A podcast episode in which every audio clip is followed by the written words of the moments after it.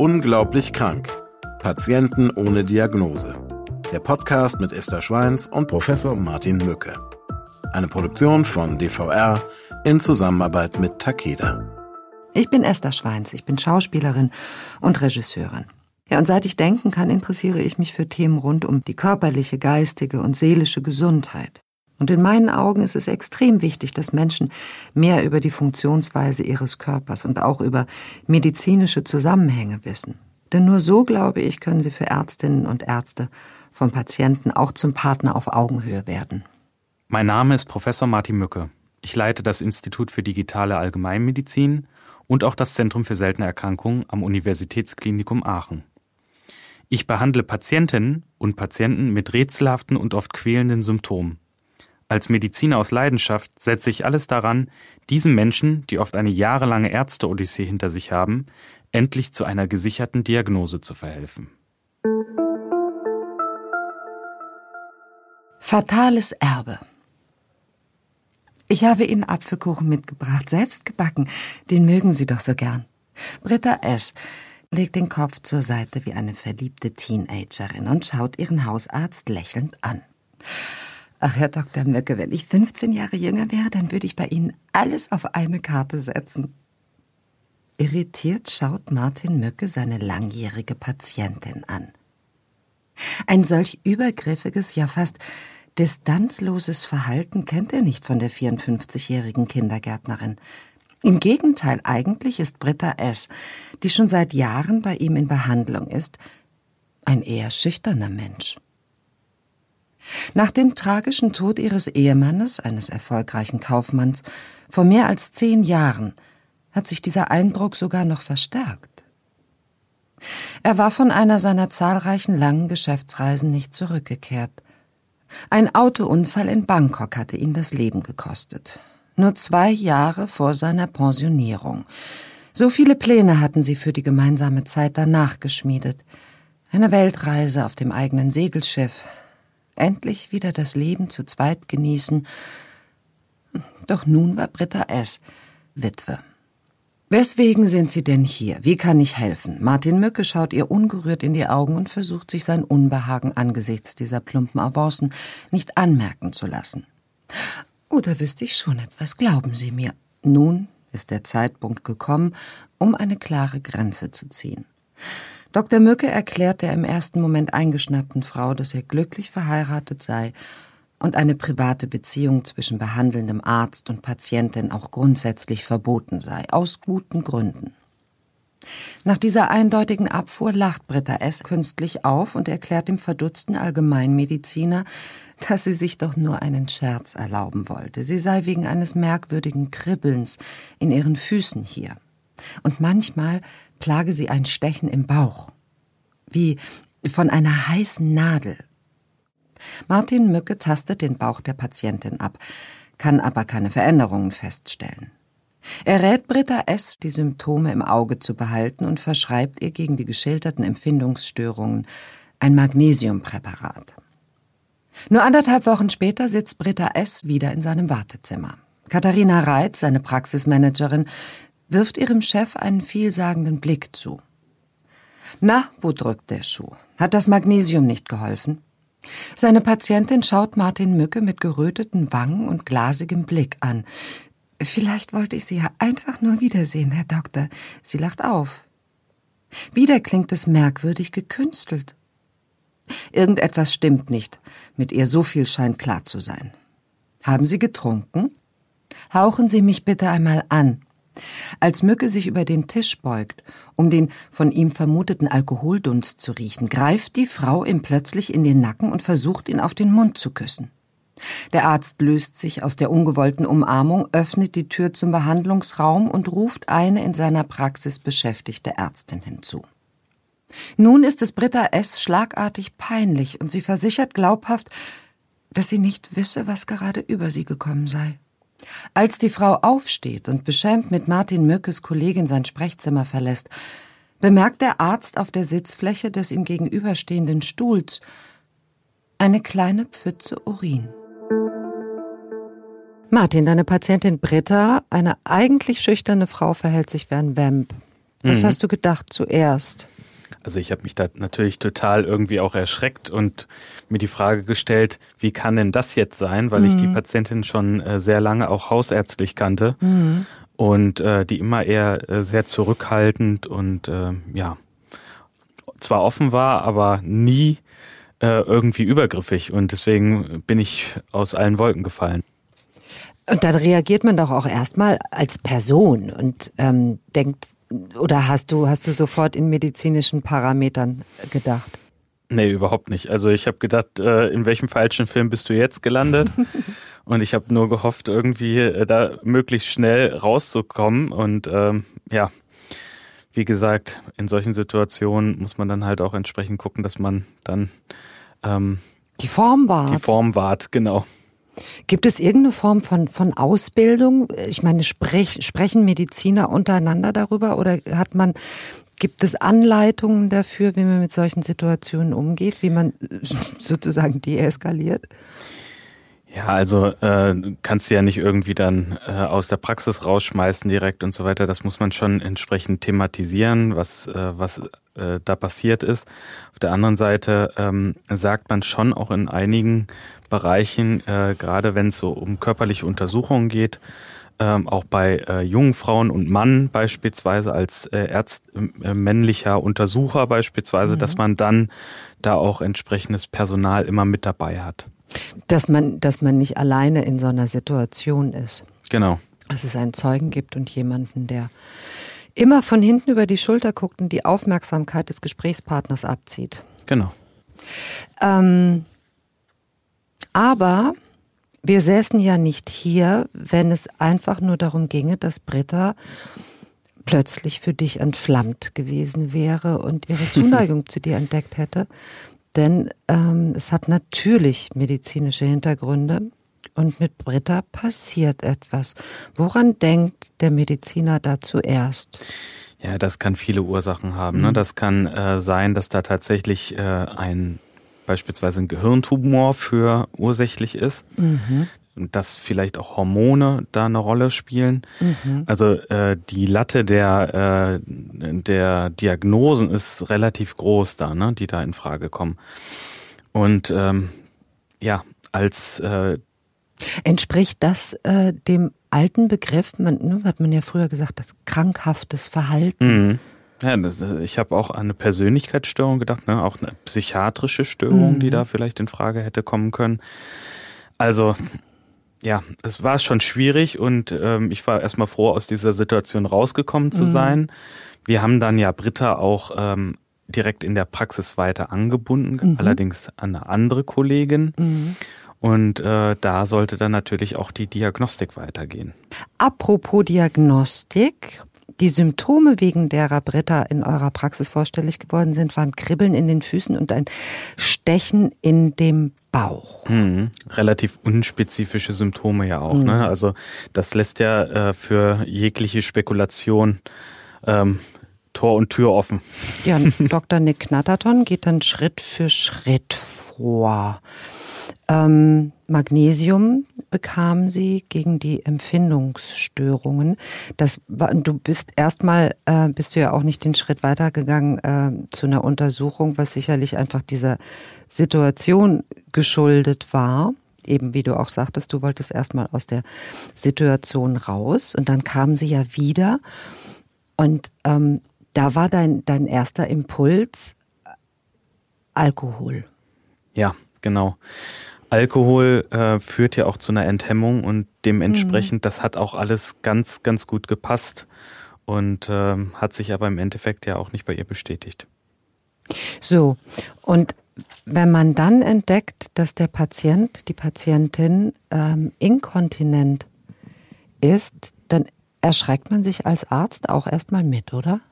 Genau, also das äh, sollte ja so auch nicht passieren. Da waren ja mehrere Komponenten. Einmal dieses mhm. Enthemmte, dann äh, das, was sie vorher geschildert hatte mit den Kribbeln in den Händen und Füßen, dem Stechen im Bauchraum. Mhm.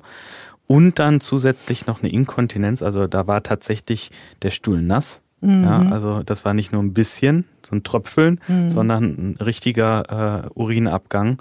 Und im Endeffekt äh, weist das schon auf eine neurologische Störung hin. Mhm. Also bist du als Arzt natürlich gefragt, musst aus dieser Situation heraus, weißt, da liegt was vor und das ist äh, möglicherweise ernstere Natur. Ähm, wie ihr weiter vorgegangen seid, das hören wir uns jetzt an. Nach dem unangenehmen Zwischenfall wird die Patientin, die noch immer über Beschwerden klagt, erneut in die Praxis einbestellt. Mittlerweile wird sie von Frau Dr. Nathalie Börsch behandelt, da Martin Mücke eine Zuspitzung der Situation unbedingt verhindern will. Nicht zuletzt wegen der offensichtlichen Unberechenbarkeit der Patientin. Doch zum vereinbarten Termin erscheint die Frau nicht. Eine telefonische Nachfrage der Sprechstundenhilfe ergibt, dass Britta S. den Termin schlichtweg vergessen hat. Am Nachmittag desselben Tages erreicht Martin Mücke ein weiterer Anruf. Die Anruferin entpuppt sich als die erwachsene Tochter seiner liebestollen und neuerdings auch noch vergesslichen Patientin. Die Frau erzählt von einem familiären Drama und befürchtet, dass der seelische Zustand ihrer Mutter durch ein jüngst erlittenes psychisches Trauma ausgelöst worden sei. Mücke lädt die Frau bereits für den nächsten Tag zu einem Gespräch. Beim Treffen am nächsten Tag erzählt ihm Konstanze L., die Tochter der verhaltensauffälligen Kindergärtnerin, dass Wochen zuvor ein dunkles Geheimnis ihres verstorbenen Vaters ans Licht gekommen sei. Ein Geheimnis, das sowohl sie als auch ihre Mutter schwer erschüttert hätte. So habe das nicht erst seit seinem Tod vergötterte Familienoberhaupt einen Großteil seiner Geschäftsreisen nach Asien dazu genutzt, sich seiner zweiten Familie in Thailand zu widmen.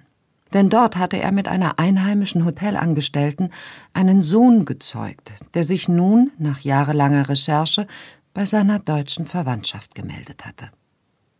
Der mittlerweile 23-Jährige hatte bis zu seinem 16. Lebensjahr in einem buddhistischen Waisenhaus gelebt, nachdem seine Eltern bei einem Verkehrsunfall ums Leben gekommen waren. Konstanze L. und Juti, so der Name des jungen Thailänders waren, so schien es Halbgeschwister. Ihr Vater hatte ein Doppelleben zwischen Bangkok und Bonn-Bad Godesberg geführt. Martin Mücke berührt die dramatische Geschichte und er verspricht zu helfen. Wenn posttraumatischer Stress zu den Grenzüberschreitungen und Ausfällen seiner ehemaligen Patientin geführt haben sollten, würde er selbstverständlich auch weiterhin für sie da sein. Er verspricht in der Woche darauf einen Hausbesuch bei ihr, bittet die Tochter aber darum, an diesem Tag dabei zu sein. Vorsichtshalber kommt bei dieser Gelegenheit auch Britta S. behandelnde Ärztin Dr. Nathalie Börsch mit. Als sie zum vereinbarten Zeitpunkt an der Tür der gepflegten Gründerzeit Villa klingeln, öffnet niemand. Die wenige Minuten verspätet eintreffende Tochter schließt auf und betritt mit den beiden Medizinern das Haus. Sie finden Britta S. auf der Couch sitzend. Sie wirkt teilnahmslos. Als Martin Mücke und Nathalie Börsch sie untersuchen, fällt ihnen auf, dass der Lidschlussreflex, ein Schutzreflex, der dem Schutz des Augapfels vor Fremdkörpern und Austrocknung dient, ausgefallen ist. Ein Umstand, der häufig durch Verletzungen des Gesichtsmuskels, aber auch durch neurologische Erkrankungen ausgelöst wird. Im Zusammenhang mit den Persönlichkeitsveränderungen und der zunehmenden Vergesslichkeit der Patientin befürchten Martin und Natalie eine neurologische Ursache für ihren Zustand. Nach Prüfung sämtlicher Vitalfunktionen stellt sich aber heraus, dass kein akuter medizinischer Notfall vorliegt. Mücke und seine Kollegin entscheiden sich daher dafür, noch am selben Tag eine erweiterte Anamnese und eine eingehende Untersuchung durchzuführen. Konstanze L. fährt ihre Mutter in die eigentlich geschlossene Praxis, in der die Mediziner die beiden bereits erwarten. Mittlerweile wirkt die Patientin wieder aufnahmefähig, kann sich aber an die Geschehnisse der letzten Stunden nicht erinnern. Bei der körperlichen Untersuchung fällt den Ärzten auf, dass auch der Kniesehnenreflex, der auch Patellasehnenreflex genannt wird, nicht richtig funktioniert. Diese gestörte Reizleitung der Nerven stellt ebenfalls ein Defizit dar, welches durch eine Läsion des Gehirns verursacht sein könnte. Der Zustand von Britta S. ist alarmierend. So, jetzt haben die Ereignisse ja ganz schön Fahrt aufgenommen und äh, Britta ging es äh, rasant schlechter bis hin zu einer, ähm, man nennt das temporäre Amnesie, oder? Mhm. Wenn sich jemand äh, über einen endlichen Zeitraum nicht erinnern kann.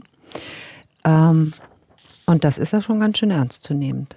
Genau, also da sieht man, dass die neurologischen Symptome immer weiter fortschreiten, mhm. also da auch ein rasantes Tempo drin ist bei mhm. den Symptomen. Und äh, jetzt muss halt auch entsprechend gehandelt werden, dass man äh, herausfindet, was tatsächlich des Pudels Kern ist. Mhm. Und woran denkt man dann als erstes? Also woraufhin untersucht man als erstes bei so einer, bei so einer Lage? Ich hätte ähm, in, in dem Zeitpunkt oder habe bei dem Zeitpunkt daran gedacht, dass es tatsächlich irgendwie in dem Bereich der Demenz mhm. oder vielleicht auch der frontotemporalen Demenz, das ist eine Sonderform der Demenz, bei der auch Patienten äh, durchaus enthemmtes äh, Verhalten aufweisen, mhm. auch aggressiv werden können. Ähm, also es ist eine totale Persönlichkeitsveränderung, die da mhm. stattfinden kann, weil gerade auch ähm, da Nerven, Nervenzelluntergang im Bereich des vorderen Stirnlappens auftritt und in, in den Schläfenlappen, wo ja auch ähm, das Verhalten kontrolliert wird. Äh, darf ich dich fragen, Zelluntergang, was habe ich darunter zu verstehen? Naja, die, die Nervenfasern, also äh, das, äh, das Gehirn ist ja entsprechend vernetzt mhm. und diese äh, neuronalen Bahnen, wie man sie nennt, ähm, funktionieren nicht mehr richtig. Also ähm, die, die Bahnen gehen kaputt und dementsprechend können bestimmte Verhaltensweisen nicht mehr abgerufen werden. Also geht eine Verbindung sozusagen verloren und äh, kann ja Informationen können nicht mehr transportiert werden. Genau. Ähm, und kommt es dabei auch zu Gedächtnisverlust? Also es gibt den bei den Demenzen natürlich, ne, mhm. dann ne, da hat man das Problem, dass äh, tatsächlich ja auch bestimmte Ereignisse relativ schwierig abzurufen sind mhm. bei den Patienten oder von den Patienten. Aber bei der äh, Patientin passte nicht alles auf eine klassische Demenz. Mhm. Und deswegen haben wir halt auf diese Sonderform der äh, frontotemporalen Demenz ähm, zuerst getippt. Und ausgeschlossen habt ihr die wie? Naja, also die Diagnostik für die frontotemporale Demenz ist äh, relativ schwierig, weil ähm, zu Beginn der Erkrankung Veränderungen der Persönlichkeit und des Verhaltens dann im Vordergrund stehen. Mhm. Und es kommt äh, nicht selten dann zur Verwechslung mit ähm, psychiatrischen Störungen. Ne? Also auch zum Beispiel aus dem Bereich der Depression, des Burnout-Syndroms, der Schizophrenie oder der Manie. Ne? Das mhm. sind so, so Bereiche, die man da sehr, sehr schwer von abgrenzen kann. Und da muss man die Patienten dann äh, tatsächlich in spezialisierte Zentren schicken, um da auch diese Entscheidung dann äh, vorzunehmen. Gut, das wären jetzt Erklärungen äh, neurologischer Art äh, für das Verhalten und für die Symptomatik.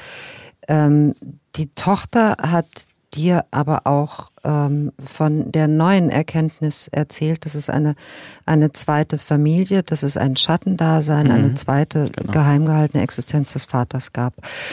Die, äh, ja, also diese Erkenntnis Jahre nach dem Verlust des Partners, könnte eine solche Erkenntnis eine so schwere Symptomatik auslösen? Ja. Ist das vorstellbar ja. bei euch? Das kann äh, also gerade solche solche Traumata, die da erlebt werden oder von ihr erlebt wurden, also der Verlust des Partners, mhm. ja, wo sicherlich auch, auch eine entsprechende äh, mhm. Äh, Abhängigkeit bestand mhm. und dass dann noch klar wird, dass das Leben vorher eigentlich quasi eine komplette Lüge gewesen ist von ihrem Und auch die ne? Trauer, die, also nur zehnjährige Trauer mhm. und das nur ist ja auch so haben wir es erzählt, so war es ja wohl auch eine quasi Vergötterung äh, äh, des verstorbenen Partners, ähm, dass man so ganz ins Bodenlose fällt, weil die Biografie nicht mehr stimmt, die eigene Identität ja nicht mehr existiert, weil die Identität ja auf der Vergangenheit, den äh, 30 Jahren, die sie mit ihrem Mann verbracht hat, beruht. 20 Jahre Ehe, 10 Jahre Trauer. Genau. Du hast das mal so schön als Knacks bezeichnet. Mhm. Ja, also das, das äh, zeigt's ja auch. Also Knacks kann ja auch sein, dass da irgendwas mit der Psyche passiert ist. Die Psyche hat mhm. einen Knacks bekommen, ne? Mhm. Und äh, da stellt sich vielleicht auch die Frage, ähm, sind da nicht auch Symptome dann vergesellschaftet, beispielsweise auch äh, diese völlige Aufgabe, das Loslassen, ne? Vielleicht, ja, das ist jetzt ein Wortspiel, aber es könnte ja auch sein, dass das äh, ähm, über die Psychosomatik, dann auch zu den entsprechenden Symptomen, wie beispielsweise das Wasser verlieren. Also sie hat Loslassen, Wasser lassen. Genau, dass das ablassen. vielleicht alles in einem ähm, mhm. ja, subsumiert werden kann. Die ne? Demenz, äh, das Vergessen, das Verdrängen, das nicht mehr wissen wollen, das nicht mehr hinsehen wollen. Das sind alles Gedankengänge, die ähm, ja, die man in, in ja in allen Fällen, weil weil die Psyche ohne Soma, Soma ohne Psyche einfach nicht existiert, denken kann und muss. Ähm, wir sprechen von einer posttraumatischen Störung. Weißt du, wie lange es diesen Begriff überhaupt schon gibt? Naja, also es wurde schon früh beschrieben, also in Aufzeichnungen. Man geht da zurück äh, um, um 1600. Mhm. Das erste Aufzeichnung, beispielsweise nach einem, äh, nach einem Großereignis in London, soweit ich mich erinnere, Dem wo es einen großen Brand Feuer. gab, ein großes Feuer gab, 1666. Mhm. Und da gab es erste Tagebucheinträge, die äh, so etwas beschrieben wie eine posttraumatische Belastungsstörung. Mhm. Aber so richtig, äh, dass es den Namen bekommen mhm. hatte, ähm, wird wahrscheinlich zurückgeführt werden können, erst so vor, vor 100, 100 Jahren, würde ich mhm. schätzen. Und es sind viele Geschichten darüber geschrieben worden. Mich erinnert jetzt die Geschichte äh, äh des Tagebucheintrags an Pachelbel, ein Komponist, der uns den Kanon in D-Dur hinterlassen hat. Und der hat auch äh, äh, ein Stück geschrieben, äh, in dem er sich musikalisch mit dem Tod beschäftigt hat. Mhm. Äh, und zwar mit dem Tod seiner Frau nach der Pest. Mhm. Und da gibt es auch Eintragungen über dieses große kollektive Trauma. Nur hat man eben damals keinen Namen dafür gehabt. Man sprach ja auch nach dem Ersten Weltkrieg ähm, von den Rückkehrern, von den Kriegszitterern. Und ich weiß nicht, ob nach dem Ersten Weltkrieg oder erst nach dem Zweiten vom Bombenkoller. Mein Vater hatte das. Ähm, und daraus wurden die oder das waren dann die posttraumatischen Belastungsstörungen ich habe immer mit diesen Begriffen, weil es ja auch so viele Unterordnungen gibt der posttraumatischen Belastungsstörungen, manchmal habe ich das Gefühl, das distanziert uns von äh, noch mehr von dem Erlebten und andererseits bringt es uns aber wieder zurück in die in die Integration mhm. dieser Geschichten, weil dadurch eine Anerkenntnis passiert. Jemand, der Schlimmes erlebt hat im Krieg, ist eben nicht mehr nur ein Kriegszitterer, ein ein Sonderlicher, sondern ähm, jemand, der eingeordnet werden kann. Genau. Also auch dies hat im psychischen Bereich, hat früh begonnen und hat immer die gleiche Bedeutung. Ja. Zugehörigkeit. Oder wieder eingegliedert werden können, wieder zugeordnet werden können. Auch mit einer Störung. Genau, Esther. Und da sprichst du was ganz Wichtiges an. Das ist ja ähnlich wie die Patienten ohne Diagnose, mhm. die ja auch keine entsprechende Anerkennung haben, die jahrelang oder jahrzehntelang auf der Suche nach einer Diagnose sind und da häufig auch entsprechend als Sonderlinge eingestuft werden und erst mit der Diagnose dann gesehen werden, anerkannt werden und natürlich dann auch entsprechend einer Behandlung zugeführt werden können. Das Kind braucht einen Namen. So ist es. Und auch Brittas Symptome brauchen eine Diagnose. Wenn die Namensfindung für das Kind die Diagnose so einfach zu stellen wäre, wären wir nicht hier. Und deswegen hören wir jetzt den dritten Akt der Geschichte. Martin Mücke entscheidet, seine rätselhafte Patientin in die neurologische Notaufnahme der Bonner Uniklinik zu begleiten. Auf der Fahrt im Krankenwagen beginnt die Frau plötzlich ausfallend zu werden und beschimpft ihren verstorbenen Mann, der in allen bisherigen ihrer Erzählungen ein Heiliger war.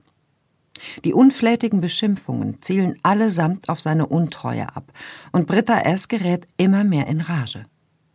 Der Frau muss schließlich ein Beruhigungsmittel verabreicht werden, denn sie steigert sich so weit in ihrer Raserei, dass ihr Schaden droht. Nach einer Nacht auf der Station beginnen am nächsten Tag die neurologischen Untersuchungen. Der Demtect-Test, ein einfaches Demenz-Screening-Verfahren, bestätigt eine beginnende Demenz und weitere kognitive Einschränkungen. Sehr früh für eine Patientin dieses Alters. Aber vor allem die im Vordergrund stehenden dominanten Persönlichkeitsveränderungen geben den Fachärzten Rätsel auf. Grund genug für Martin Mücke parallel zu den andauernden neurologischen Untersuchungen das Gespräch mit seinem Team im Zentrum für seltene Erkrankungen zu suchen. Das Timing ist gut, denn die interdisziplinäre Fallkonferenz wurde aufgrund einer Tagung, an der ein Großteil der Ärztinnen und Ärzte teilgenommen hatte, um einen Tag verlegt. Nur eine Stunde später also sitzt die kompetente Runde zusammen und erörtert den Fall der flirtenden und fluchenden Witwe. Die erste Differentialdiagnose lautet auf die seltene Indikation des Morbus Pick. Bei dieser frontotemporalen Demenz, die meist bei Menschen vor dem 60. Lebensjahr auftritt, ist der rechte Frontallappen im Gehirn beschädigt. Bei dieser neurodegenerativen Krankheit steht zunächst eine fortschreitende Veränderung der Persönlichkeit und der sozialen Verhaltensweisen im Vordergrund. So kommt es neben Antriebslosigkeit häufig auch zu Euphorie und generellen Enthemmungsphänomenen wie Vergröberung der Manieren oder aber auch sexuellen Anzüglichkeiten. Auch die Harninkontinenz der Patientin ist ein weiteres Symptom von Morbus Pick. Der ebenfalls in der Konferenz anwesende Dermatologe und Spezialist für sexuell übertragbare Erkrankungen wird ebenfalls hellhörig. Denn alle genannten Symptome passen auch zum fortgeschrittenen Stadium einer äußerst tückischen Erkrankung, die seit Jahren ein unerfreuliches Comeback feiert. Der Syphilis. Auch die häufigen Aufenthalte in Asien und die offensichtlich flexible Moral des verstorbenen Ehemannes der Patientin lassen für den Facharzt diese seltene Indikation durchaus möglich erscheinen. Die Ärzterunde empfiehlt beide Möglichkeiten zu untersuchen. Durch eine nuklearmedizinische Darstellung der für Morbus Pick typischen Areale des Gehirns am nächsten Vormittag kann diese Erkrankung bei Britta S. mit großer Wahrscheinlichkeit ausgeschlossen werden, denn weder die Durchblutung noch der Glukosestoffwechsel sind gemindert. Doch beim anschließenden Scan der Wirbelsäule fällt den versierten Radiologen etwas anderes auf. Im Rückenmark der Patientin lässt sich ein großer Entzündungsherd erkennen. Ist er die Ursache für den Ausfall der Reflexe, die Inkontinenz und die Wahrnehmungsstörungen in den äußeren Extremitäten? Nun wird direkt nach den Erregern einer möglichen Infektion mit der Syphilis gesucht. Und tatsächlich finden sich im Blut von Britta S. entsprechende Antikörper. Es erfolgt ein direkter Erregernachweis durch die sogenannte Dunkelfeldmikroskopie, eine seit über 250 Jahren bekannte Variante der Lichtmikroskopie. Diese führt auch im Falle des Präparats von Martin Mückes Patientin zu einem dunklen Bildhintergrund, vor dem sich das spiralig gewundene Bakterium Treponema pallidum hell abhebt. Nun ist eindeutig bewiesen, Britta S. leidet an Syphilis. Die Diagnose kommt keinen Moment zu früh. Denn die Erkrankung ist bereits ins Endstadium eingetreten. Dies bedeutet, dass die Ansteckung durch ungeschützten Sexualverkehr mit ihrem infizierten Ehemann schon 10 bis 15 Jahre zurückliegen kann und bisher unbemerkt im Körper der Kindergärtnerin geschlummert hat. Doch so gefährlich die Erkrankung, so einfach die Behandlung. Durch eine mehrwöchige intravenöse Penicillinkur wird das Fortschreiten der Erkrankung bei Britta S. gestoppt.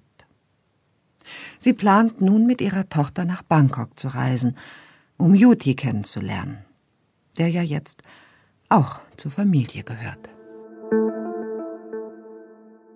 Bam, die Syphilis ist zurück. ja, du lachst.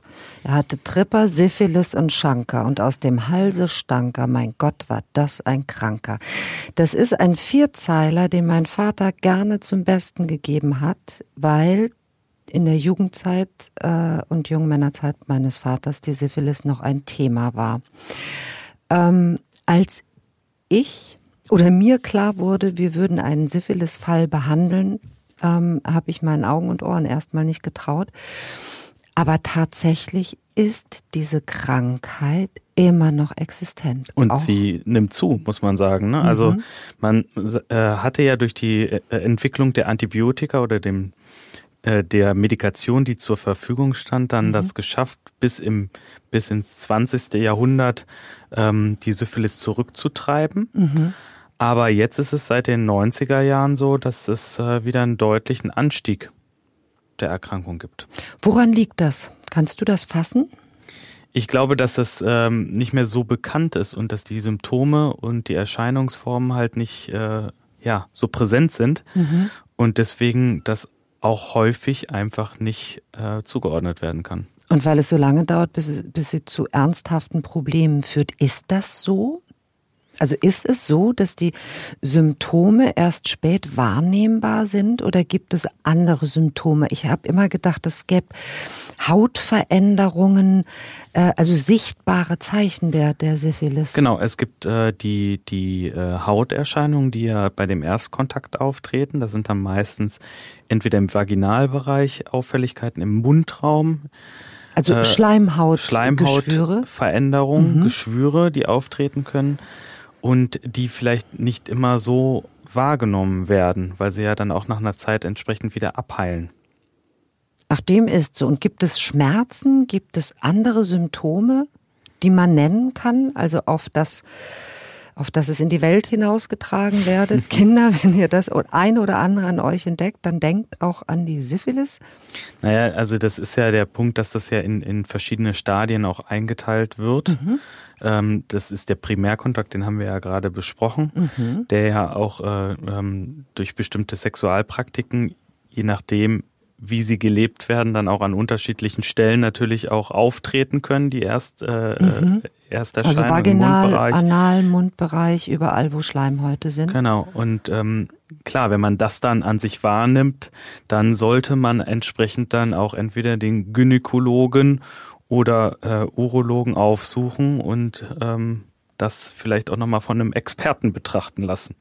Jetzt haben wir, äh, wir hatten über posttraumatische Belastungsstörung äh, gesprochen äh, in Bezug auf Britta.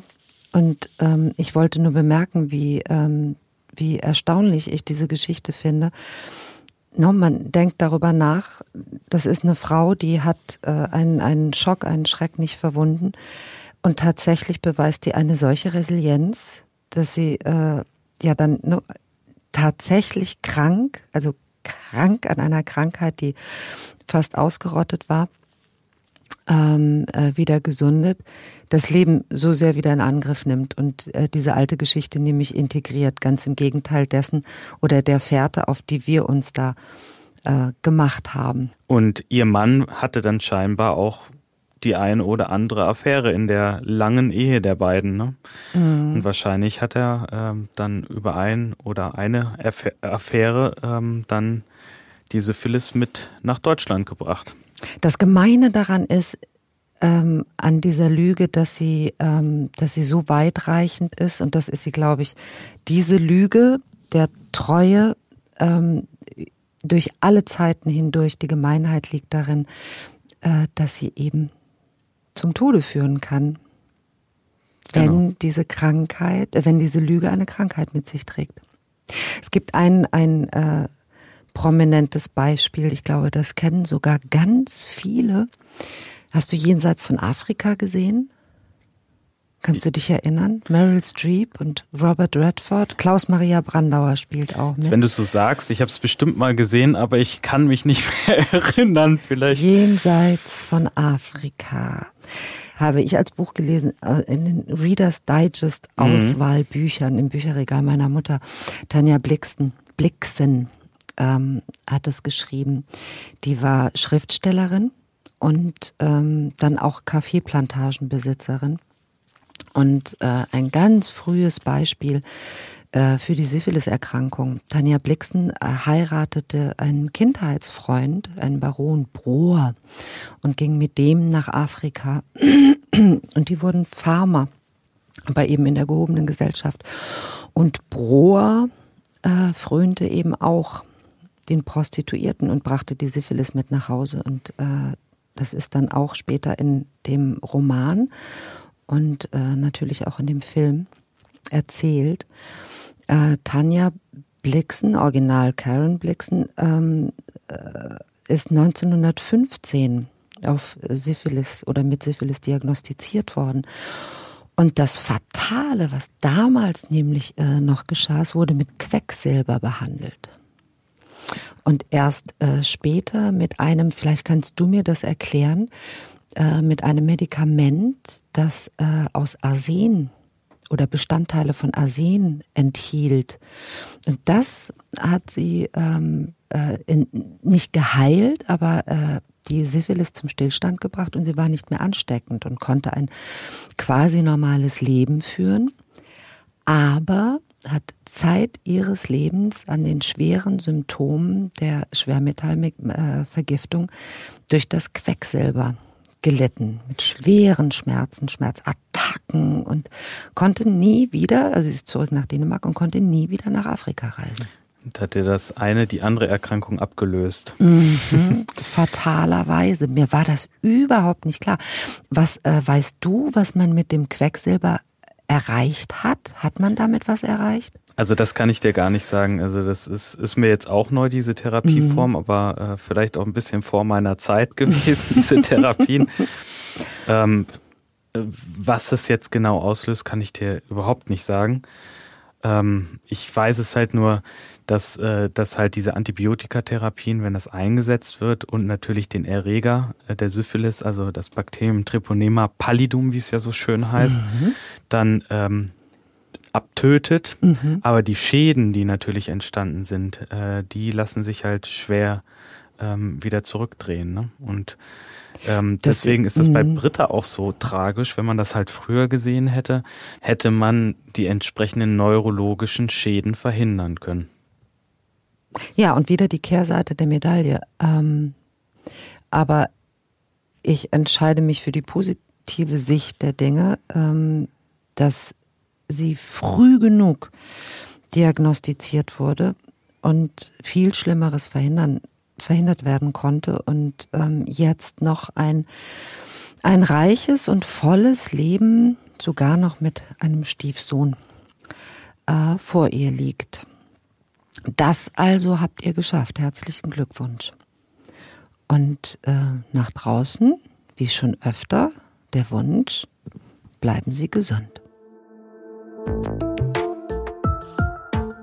Sie hörten Unglaublich krank Patienten ohne Diagnose. Der Podcast mit Esther Schweins und Professor Martin Mücke. Eine Produktion von DVR in Zusammenarbeit mit Takeda. Aufgenommen bei Headroom Sound Production in Köln.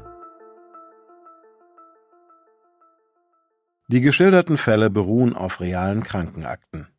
Sie sind jedoch zum Schutz der Persönlichkeitsrechte der Patientinnen und Patienten und aus Gründen der medizinischen Schweigepflicht anonymisiert und dramaturgisch bearbeitet. Die Inhalte und Aussagen des Podcasts ersetzen keine medizinische Konsultation. Sollten Sie geschilderte Symptome bei sich oder anderen wiedererkennen oder gesundheitliche Beschwerden haben, wenden Sie sich umgehend an eine Ärztin, einen Arzt oder in akuten Fällen an die Notaufnahme eines Krankenhauses.